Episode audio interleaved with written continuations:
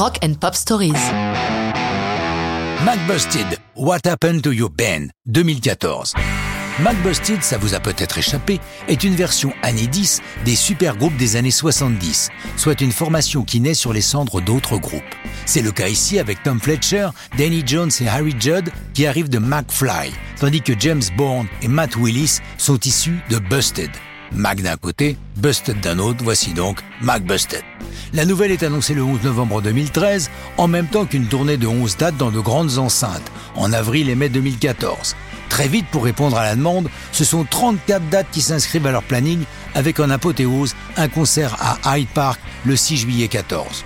Tout cela est très bien, chacun chante des chansons créées avec leurs groupes respectifs précédents, mais il faut bien songer à du matériel pour un album labellisé Mac Busted.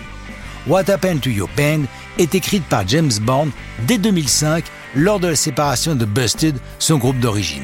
Car effectivement, il ne peut pas aller acheter son pain sans que la boulangère, comme tous les autres commerçants qui le reconnaissent, ne lui pose la même question. What happened to your band? Harry Judd complète avec ce commentaire. C'est ce que j'aime avec cette chanson. On savait que James l'avait en réserve, c'est l'une des premières qu'il nous a fait écouter. Quand on sait que James et Matt venaient de Busted, c'était comme dire on n'en a rien à foutre, allons-y, on part pour une tournée et on fait même Hyde Park. James Bond avait déjà enregistré What Happened to Your Band en 2005 avec son éphémère groupe Son of Dork pour la version deluxe de leur premier album Welcome to Loserville. Mais la parution de cette édition spéciale fut annulée en dernière minute.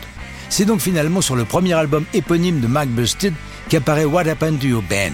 Inutile de préciser que la tournée est un triomphe et que ce premier album de Mac Busted cartonne. Mais la vie de ces groupes ressemble parfois à un soap opéra.